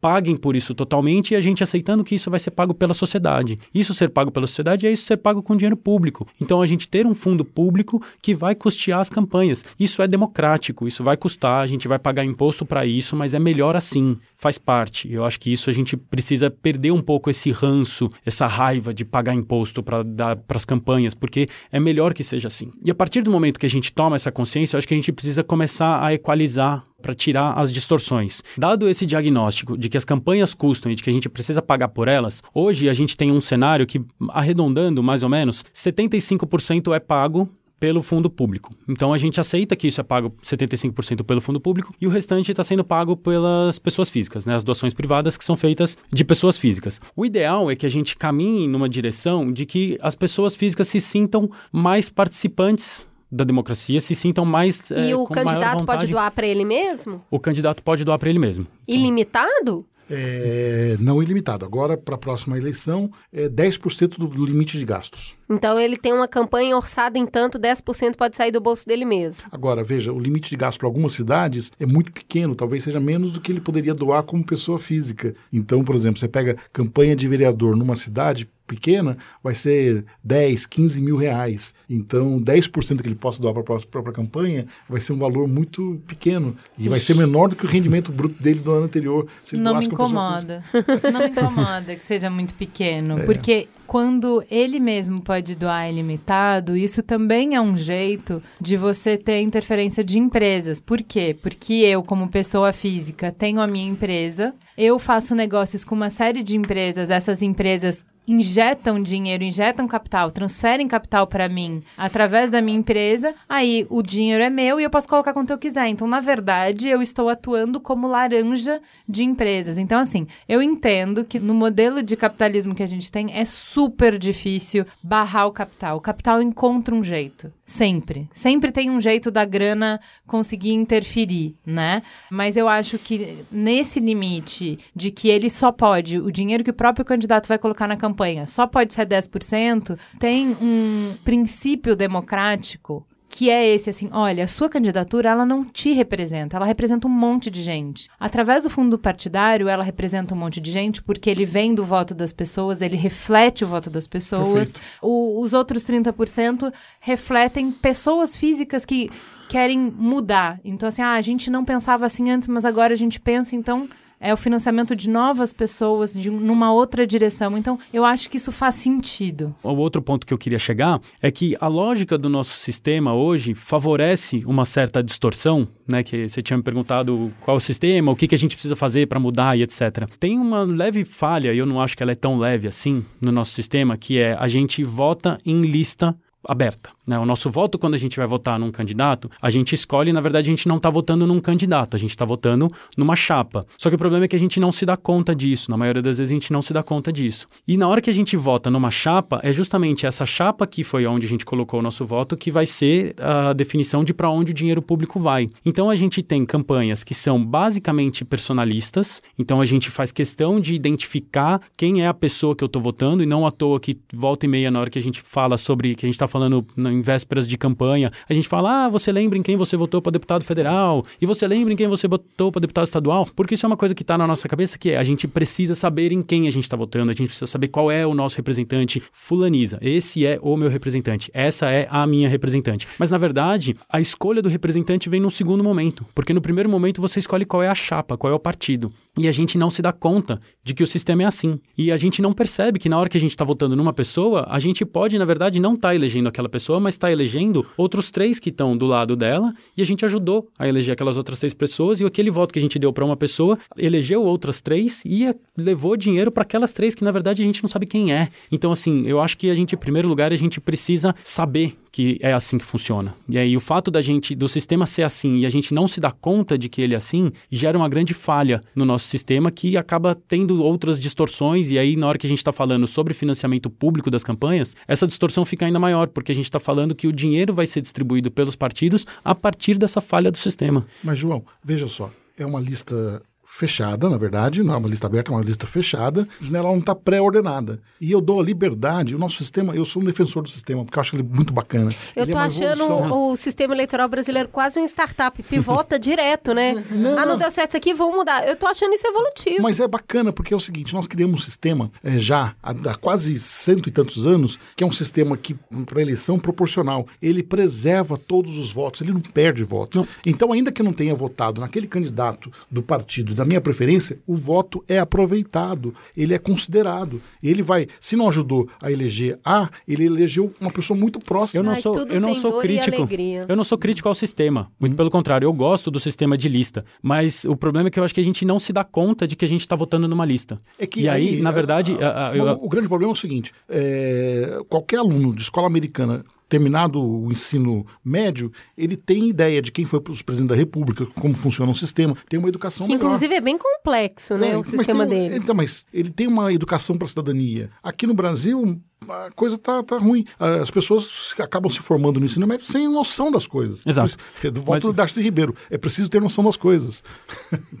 Mas a minha crítica aqui, quando eu falo que existe uma falha no sistema, não é querendo trocar totalmente o sistema e jogar fora essa história de lista, etc. Porque nesse ponto eu concordo com, bastante com você, Hélio, que a, a existência da lista, ela favorece a representação proporcional e principalmente a representação das minorias, que é uma coisa que a gente precisa sempre ter em vista num país tão desigual como o Brasil, né? Com tantas desigualdades territoriais, sociais, raciais e etc. Então a gente precisa ter em vista e precisa pensar num sistema que favoreça a representatividade das minorias. E eu acho que o sistema de lista faz exatamente isso. Então eu não estou criticando o sistema de lista em si. O que eu acho é que é um problema a forma como ele é colocado e a gente não perceber que a gente está votando numa lista. Para variar, a gente precisa de mais envolvimento e de mais educação, e acho que é isso que a gente está tentando fazer. Quando a gente pegou essa pauta que estava na manchete dessa questão do laranjal e traz para pautar a discussão essa semana no Mamilos, é justamente nesse interesse, nesse compromisso de que se a gente só falar de eleição durante a eleição, a gente não consegue contar tudo, pensar sobre tudo, refletir sobre tudo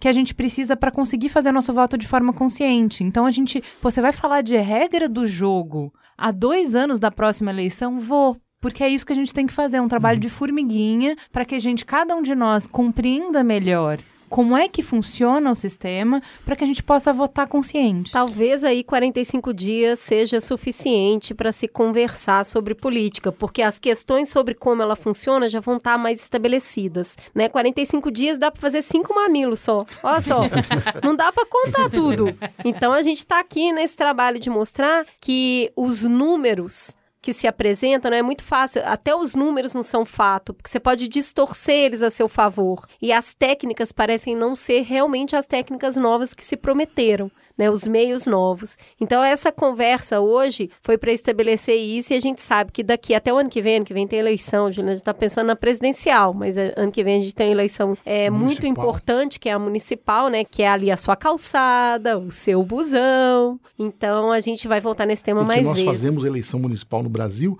desde o século XVI. É, a democ- é o país, é o território é, que mais eleições municipais se fez na história no mundo. Olha que legal, não sabia disso. Também não. Gostei desse dado.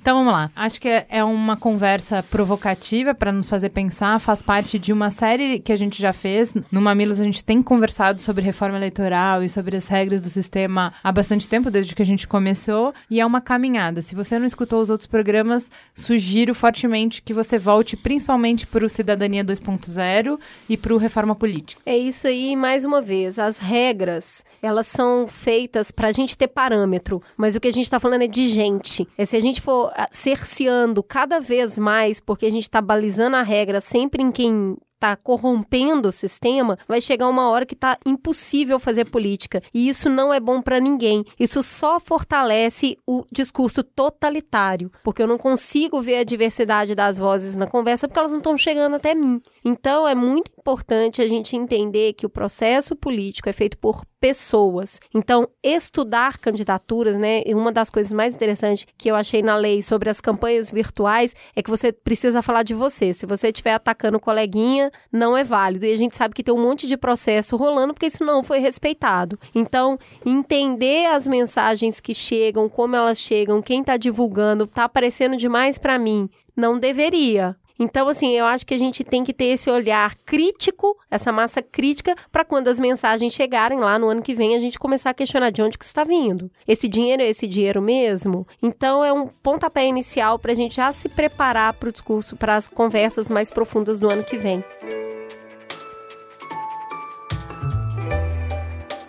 Vamos para a nossa coluna do Perifa Connection. O Perifa Connection é uma plataforma de narrativas da periferia que agora anda juntinho com a gente para continuar construindo pontes. E a gente vai ouvir hoje a Nina da Hora. É isso aí, Cris. A Nina da Hora é cientista da computação e construção, formada pela PUC-Rio. Ela também é criadora do Computação da Hora, que existe para democratizar conceitos de computação. Participa do PyLadies no Rio de Janeiro e é Tech Lead na Rava Plus. Que currículo, hein? Tô louca pra ouvir. Conta aí, Nina. E aí, galera, beleza? Outro dia eu tava escrevendo sobre o futuro das profissões pros jovens, e engraçado que toda a minha pesquisa e parte da minha escrita estava muito pautada a tecnologia como ferramenta principal para esse futuro, né? Para essas profissões do futuro. Então, eu parei no meio da escrita porque me veio uma de repente, assim, uma, uma reflexão de que eu tenho muita sorte não é a palavra, mas eu tenho que agradecer muito a oportunidade que eu tenho de estudar tecnologia, de estar na área de computação, de ter essa oportunidade. Porque muitos jovens negros da minha idade e de onde eu venho, da periferia, não têm esse acesso. E aí eu comecei a entrar numa reflexão muito louca que nós estamos construindo dois futuros possíveis, né, para as profissões. A galera que tem acesso à tecnologia, que tem acesso a esses recursos da computação, da ciência da computação, e a galera que não tem acesso a esses recursos, mas que entendem tecnologia de uma outra forma. E aí eu comecei a pensar e eu falei, cara, não vou ficar pensando isso sozinha. Joguei no Twitter para ver o que, que a galera ia falar, conversar comigo. E comecei a fazer uma pesquisa paralela. E achei uma notícia muito maneira da semana passada que saiu na UOL sobre jovens periféricos que estão usando a programação para ganhar dinheiro e virando líderes de sua família. Eu falei assim, eu falei, cara, olha isso. É quando os jovens têm acesso, jovens periféricos, jovens negros têm acesso a recursos tecnológicos, eles revertem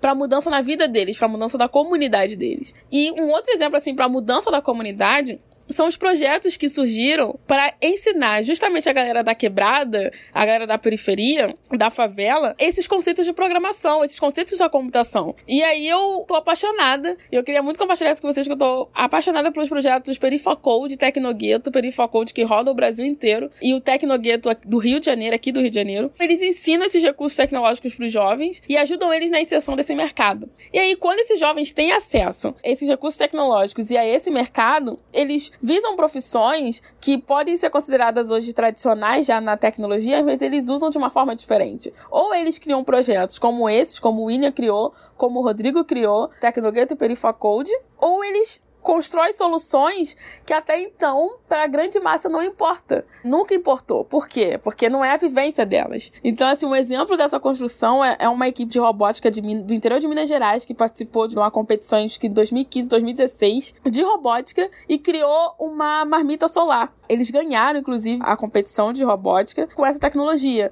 Porque um dos pais das pessoas que estavam na equipe tinha dificuldade em conseguir comer a marmita que ele levava quente. Então eles construíram essa tecnologia, que de certa forma é uma tecnologia que está usando a luz solar, para poder o pai conseguir manter a marmita quente enquanto ele estava lá trabalhando como predeiro, e aí na hora do almoço ele conseguiria almoçar. Então, assim, ao mesmo tempo que veio uma reflexão de e-mail misturada a uma revolta, de eu ter oportunidade de outras pessoas não terem e virem do mesmo lugar que eu, e cara, como que vai ser o futuro dessas pessoas? Eu encontrei já soluções e pessoas que estão fazendo, estão correndo atrás desse outro futuro que às vezes, muitas vezes, está escondido. E ninguém fala. Então eu queria muito compartilhar com vocês uma forma até de inspirar, porque eu tô bastante inspirada e acho que o meu trabalho é muito atrelado à educação e a justamente a democratizar mais o pensamento computacional e esses conceitos de computação. Então, quando eu vejo projetos que impactam de fato a sociedade, conseguem fazer que jovens como eu tenham acesso e consigam se virar no mercado e, e revolucionar ele de certa forma, porque estão revolucionando sim, eu fico muito feliz. Eu acredito que nós temos que cada vez mais valorizar exemplos positivos e compartilhar eles o máximo que a gente puder para poder a gente inspirar outros exemplos positivos, outros projetos projetos positivos. Farol aceso. Vamos então para o recado do anunciante. Tá na hora de falar com os cachorros da Mamilândia. Bora bater um papo? Sabe que ficar lembrando das bagunças do meu cachorrito, o Snoopy, me fizeram lembrar de quando eu era criança. Por quê? Você era muito bagunceira? Não, assim, eu bagunçava. Eu tenho bem cara de quem bagunçava, né? Mas não é isso que eu tô falando. Eu lembrei da Paquita, a cachorra que eu tinha quando eu era pequena. Ah, que linda, como que ela era? Ela era bem mais bagunceira que eu, viu? A Paquita, ela comia o chinelo, ela comia os livros. E eu e meu irmão disputávamos muito quem ficava com ela no colo, principalmente na hora das fotos. Ah, que delícia. Eu tinha muito, muito cachorro. Tive cachorro grande, tive cachorro pequeno, tive com raça, sem raça, tive tudo que é cachorro. E cachorro na infância marca demais, né? Ou se marca. Pra gente ter mais memória deles brincando e passeando por aí do que se coçando pela casa, tem que cuidar direitinho. Todo mundo sabe disso. Por isso que eu achei legal o Seresto, que é uma coleira que protege o cachorrinho antes da primeira picada. Oito meses de proteção. Oito meses de bagunça, de recepção gostosa, de cachorrito feliz, de cachorrito virando de barriguinha pra cima pra você coçar. Aí é mais proteção e por mais tempo. Para saber mais sobre a campanha, acesse o Facebook da Bayer ou o Instagram no arroba BayerPet. Primeiro, João Rezende, por gentileza, conte para as pessoas o que você tem para indicar. Olha, o que eu tenho para indicar é, enfim, eu vim aqui pensando em indicar o livro que eu acho que todos deveriam ler, que é importante que a gente entenda essa conjuntura toda, que é o Como as Democracias Morrem. É, eu vim pensando nesse livro, é um livro que eu li, que vale a pena. Você chorou, João? Porque assim, o- eu parei de ler esse livro porque eu tava ficando bem deprimida. Eu tava ficando em pânico, eu tava falei, por- porque todas as travas que ele fala que precisa ter pra democracia não morrer, eu falei, isso não vai acontecer, É. ninguém vai fazer isso aqui no Brasil, tamo ferrado, laredeira abaixo, não tem... Mas há, há esperança, João. Dá eu vou uma- voltar a ler porque dá uma depressão. coisas que me dão mais esperança. Dá uma depressãozinha, né? Na hora que você tá lendo o livro, você fala, tá tudo dando errado. E o mais curioso é que os autores escrevem esse livro sem pensar no Brasil. Eles não estão olhando pro Brasil, eles não sabem nem o que vai acontecer no Brasil. Esse livro foi escrito antes de 2018 e ninguém tava olhando pro Brasil. E você precisa fazer um esforço para perceber e para achar que ele não tá falando do Brasil. Então, assim, eu acho que é interessante pra gente olhar para isso e ver que a- aonde a gente tá inserido, né? Às vezes a gente fica olhando, caramba, que inferno isso que tá acontecendo e tal, mas O qual vira-lata ali, né, gritando em qual loucamente. contexto a gente está vivendo. Esse era o livro, pode, pode falar dois? Por favor. Porque esse era o original, mas como eu percebi que vocês já falaram que em outros episódios isso também já apareceu, já tinha aparecido a indicação desse livro, um outro que eu gosto muito, que aí eu vou puxar um pouquinho pro, a sardinha pro lado da sociologia, que é de onde eu vim também, é um sociólogo que eu gosto muito, que é o Gessé Souza. Eu acho que vale muito a pena. Ele fala um pouco desse complexo do vira-lata e tal. Ele tem uma visão um pouco diferente sobre a sociologia. É um livro dele que eu gosto muito, A Tolice da Inteligência Brasileira. Então ele coloca, enfim, ele coloca um dedo na ferida. A tolice da inteligência brasileira. Então ele coloca um pouco de dedo na ferida, vários sociólogos que são vistos como grandes pensadores do Brasil, ele vai lá e bota o dedo na cara de cada um, e eu acho que ele tem um papel muito importante de pensar a sociologia no Brasil, que é colocando a questão da raça como estruturante de tudo que a gente vive. Então, assim, Gessé, Gessé Souza. Então, enquanto a gente não pensar na, o quanto que a raça, o quanto que a, a herança da escravidão interfere na formação da nossa sociedade, a gente não vai conseguir efetivamente é, fazer uma análise mais complexa. E ele tem essa visão, enfim, é um cara que eu gosto bastante. boa. Muito bem. E você, Hélio? Bem, eu queria fazer três indicações. Bora lá. Primeiro, eu acho que é o seguinte: devemos ler os clássicos. Os livros são bacanas, tal, mas os clássicos são sempre fundamentais. Ah, O Ítalo Calvino tem até aquela brincadeira: por que ler os clássicos, né? Então, eu esse ano li dois clássicos que eu adorei. Eu, era uma falha na minha formação. Uma primeira, que era Dom Quixote de La Mancha. Todo mundo fala, conhece a história e tal, mas é uma delícia você é, ler e conhecer ali a, le- a leitura de Cervantes, que é uma coisa fenomenal. Recomendo a todos que leiam e se divirtam. Eu dava muita gargalhada e tinha uma ideia de processo de formação de um povo ali, enfim, né, ibérico. E outro livro que eu li, que é fundamental, que teve a Flip e a discussão toda em torno, é Os Sertões. Né? Muitos dos temas que nós tratamos aqui está lá nos sertões. Né? É, O Brasil tem um atraso com seu povo, sua elite tem um atraso, dizia Euclides, 300 anos. Poderíamos atualizar, dizer 400 anos de atraso, e é um pouco do que o João também falou aqui. Mas a última dica que eu queria dizer para vocês é o seguinte: é mais uma, uma sensação, mais um sentimento de que a gente está perdendo um espaço que é uma delícia, que são as livrarias frequentem as livrarias. Né? A livraria é um ambiente bacana, que tem um café em geral, tem umas empanadas, tem um- é um passeio que você pode levar as crianças, ouvir contação de história, e elas estão fechando. Né? Então é preciso que a gente frequente, converse lá com os vendedores. Tem vendedores que sabem indicar, o Breno no Shopping Genópolis, o Ricardo aqui no Desculpe a Poeira. Eles indicam livros bacanas para você ler, boas dicas. Então frequentem as livrarias. Adorei. Muito bom. Bom, eu vou indicar um curso um curso especial para quem trabalha na área de saúde. Educação não está lá muito fácil nesse país, então acho que isso aqui merece uma indicação. O Instituto de Saúde, que é um instituto que faz pesquisas para o SUS, é ligado à Secretaria Estadual de Saúde, ele está promovendo uma especialização que dura um ano. É uma dedicação de 40 horas semanais e esse curso, ele não só não é pago, ele oferece bolsa de estudo para quem se inscreve nele. Tem uma bolsa de estudo de R$ 1.044 para se dedicar ao curso. A gente está precisando desse olhar humanizado, principalmente em cima da saúde. Então, é uma especialização em saúde coletiva é para todos os profissionais voltados para a área de saúde, exceto os médicos. Então, eu vou deixar na pauta o link, é isaude.sp.gov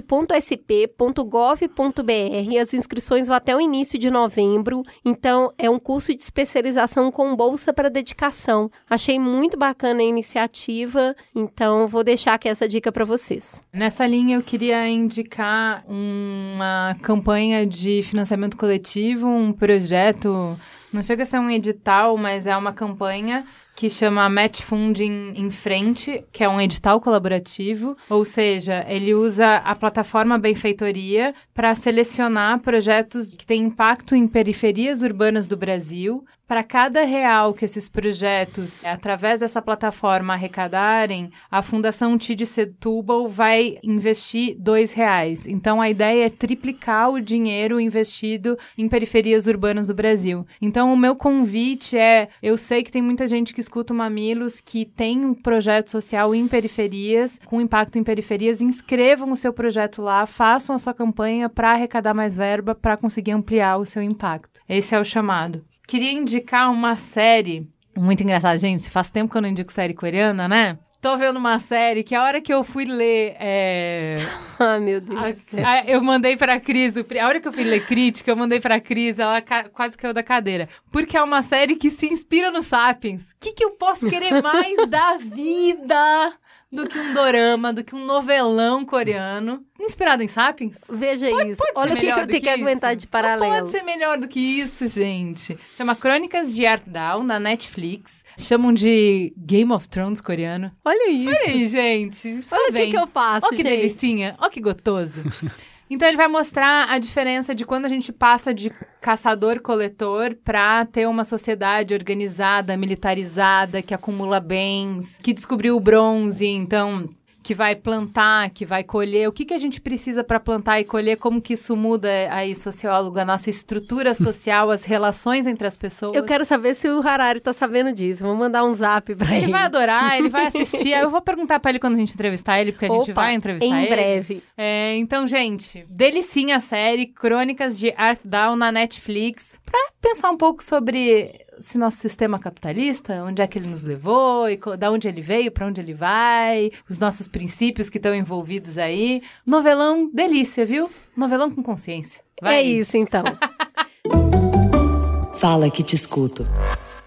E, gente, temos um recadinho especial da família B9 de podcasts. Vem escutar o Ponto de Virada, o nosso irmão mais novo, o nosso caçulinha, que é um podcast curtinho de 30 minutos para caber na sua rotina. A Bia Fioroto, a produtora mais querida do Brasil, é quem conduz as conversas sobre carreira, misturando o olhar de especialistas com a história de pessoas como você, como eu, que tem um monte de dúvida, medo e desafio. E a temporada acaba semana que vem. E o Ponto de Virada já contou as nossas histórias. A Cris contou como foi mudar de carreira e ter a coragem de começar de novo. E eu contei como foi empreender sem grana, abrindo o coração e os bastidores dessa nossa nova jornada no B9. Puxa o manquinho, vem participar da conversa. Segunda-feira tem o último episódio da temporada. E eu vi a Bia saindo empolgadíssima da entrevista que ela fez. Diz ela que é a melhor até agora. Então vai lá, gente, não dá para perder. Para ouvir o que já aconteceu e o que ainda vai rolar no programa, é só acessar b9.com.br barra Ponto de Virada. O Ponto de Virada é um oferecimento de Coca-Cola Café, o gás extra do seu dia. Gente, semana passada eu fui mediar uma conversa que foi emocionante, lágrimas, num auditório lotado, lotado, lotado. Assim, a gente tem ido muito em um monte de empresa para falar de diversidade. Eu nunca tinha visto ser desse jeito, o jeito que foi lá na EDP, foi incrível. Tem beijo pro Carlos, pra Jéssica, pro Igor, pra Andressa, pra Denise, pra Fernanda, pro Pedro, pra Thaís, pro Derek e pra Bia. Eu queria mandar um beijo para a galera do Banco Fontorantim, que fez uma conversa muito rica e muito bonita sobre diálogos e nos chamou para conversar um pouquinho sobre isso, que falar a gente sabe para mais de metro, né? Eu queria mandar um beijo especial para a Érica, para a Janaína, para a Flora e para Denise. E também para o grupo de afinidades de mulheres do Bradesco, que promoveu uma reflexão muito bonita sobre como promover mais equidade de gênero na empresa. Fiquei feliz de estar presente, conhecer as, as coisas que eles estão, que elas estão fomentando lá dentro, todas as conversas. Um beijo, obrigado por me chamar para participar. Queria também mandar um beijo para a Marília e para a Angélica que nos encontraram na rua. Eu fui na Natura também, voltei lá para falar sobre comunicação não violenta, tem beijo para Patrícia, para Lígia, para Vesna, para Tabata, para Kate e para Danilo, que são irmãos, e para Natara. Na Nestlé, um beijo pra Gabi. E eu ainda tô com os beijos que a gente não entregou do dia do Andrew Solomon. Jesus, Maria Porque José. foi na mesma semana do Bacurau e a gente falou, ah, a gente não vai caber tanto beijo. Manda aí. Sheila, Karina, Ana de Paula, Letícia, Carol, Daniela, Cláudia, Raniele, Letícia, Wesley, Giovana, Ceci, Thay, a Giovana e a Mariana que vieram de São José dos Campos Lindas. só para nos ver, Rebeca, Samira, a Joyce e a Vivi Santos. Beijo, Beijo. galera. E um beijo para Desi Medeiros, que encontrou a Bia, a nossa, caminhando por aí no shopping e falou: manda beijo, manda beijo para mim. Beijo, Deise. Vamos falar que eu discuto no Twitter. Você nos segue no arroba mamilospod para nos ajudar com as pautas, para nos indicar convidados. Segue a gente lá. O Adenildo Félix disse: Maravilhoso. Eu sou aquele pai que apresenta balão mágico no vinil e aquaplay. Lembra? Para minha filha de 8 anos. A telinha tá presente, porém com tempo menor que a soma do tempo gasto com jogos de tabuleiro, brinquedos, livros e muita brincadeira de verdade. Eu tenho história com a Play, eu dei pra Tatá, porque eu ai, o negócio que eu tinha quando era. Gente, ela achou tão sem graça. eu fiquei tão decepcionada, mas de birra eu brinco com ele até hoje. Ela que é uma boba, não sabe de nada. O Felipe Soares disse: Esse Mamilos Pod sobre criança e telas está sensacional. Minha filha de oito meses já começa a rir e ficar feliz quando ela vê o símbolo da Netflix na Smart TV. Imagina o trabalho que vai dar quando quiser celular. Eu não riria. Modern Talking falou: Escutando Mamilos, Crianças e Telas, enquanto minha filha de 12 anos joga Overwatch esperando o almoço. O sentimento de culpa é real. E olha que aqui em casa é limitado o acesso dela, hein? Hoje, por exemplo, tá jogando porque é feriado. É uma luta ter controle das coisas na cidade. Difícil demais. Minha amiga, abraça aqui. O Playback disse: Parabéns, mamilos, crianças e telas. Que episódio do caramba. Trabalho com crianças e enfrento muito dos desafios relatados. Escutar vocês me ajudou a não desanimar e procurar melhores caminhos. Continuem com um bom trabalho de vocês. Desejo só sucesso. Adorei a Bel falando. Ouvindo o último mamilo sobre o uso de telas por crianças e sendo impactadíssima, porque eu sou uma criança de 23 anos viciada. Mas eu achei isso muito legal, as pessoas que entenderam o cavalo de Troia, que o programa não era só sobre crianças. Você também pode falar conosco no Instagram. É lá que estão as nossas carinhas. Também tem as dicas do farol aceso. Segue lá, arroba mamilospod. A Marina Fer 2 disse: Gente, sou professora de redação pré-vestibular e não aguento mais citar vocês. Manda mais que tá incrível, sério, muito pertinente a discussão e envolve a complicada ideia de controle parente. Meninas, vocês são demais. Beijos. A Alencar disse: Que episódio foi esse, minha gente? Parabéns! Conteúdo essencial. Muito bacana cuidado em apresentar soluções e enxergar para além do 880. Parentalidade é curadoria, mas é também construir pontes, ampliar repertórios e permitir para a criança algo concreto para se debater sobre ideias abstratas. Sobre confundir as vozes, para mim, que sou mineira, é fácil. Cris parece gente de casa proseando e a Ju me lembra as amigas solistas. Muito bom.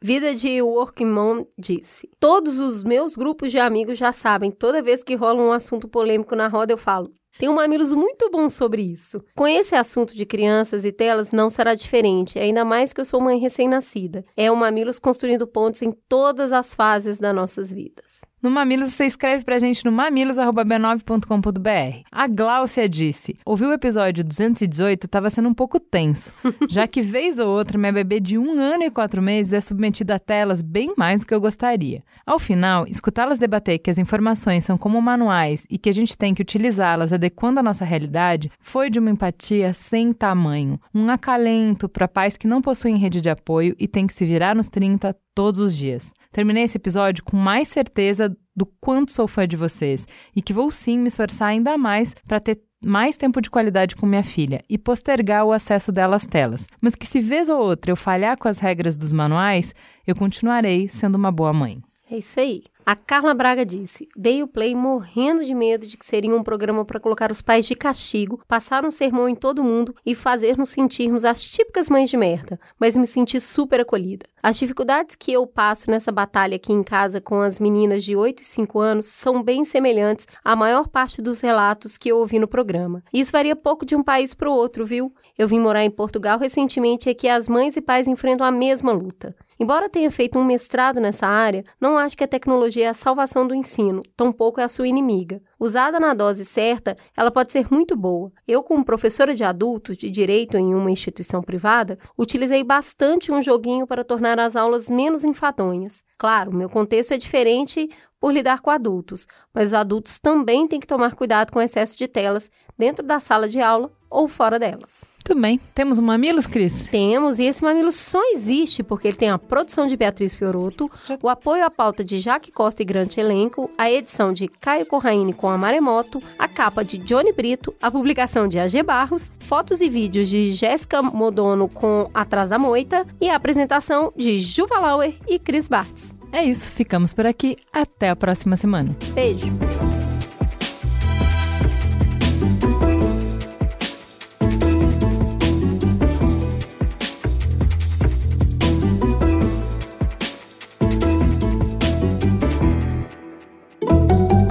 Mamilos. Jornalismo de peito aberto. Este podcast foi editado pela Maremoto.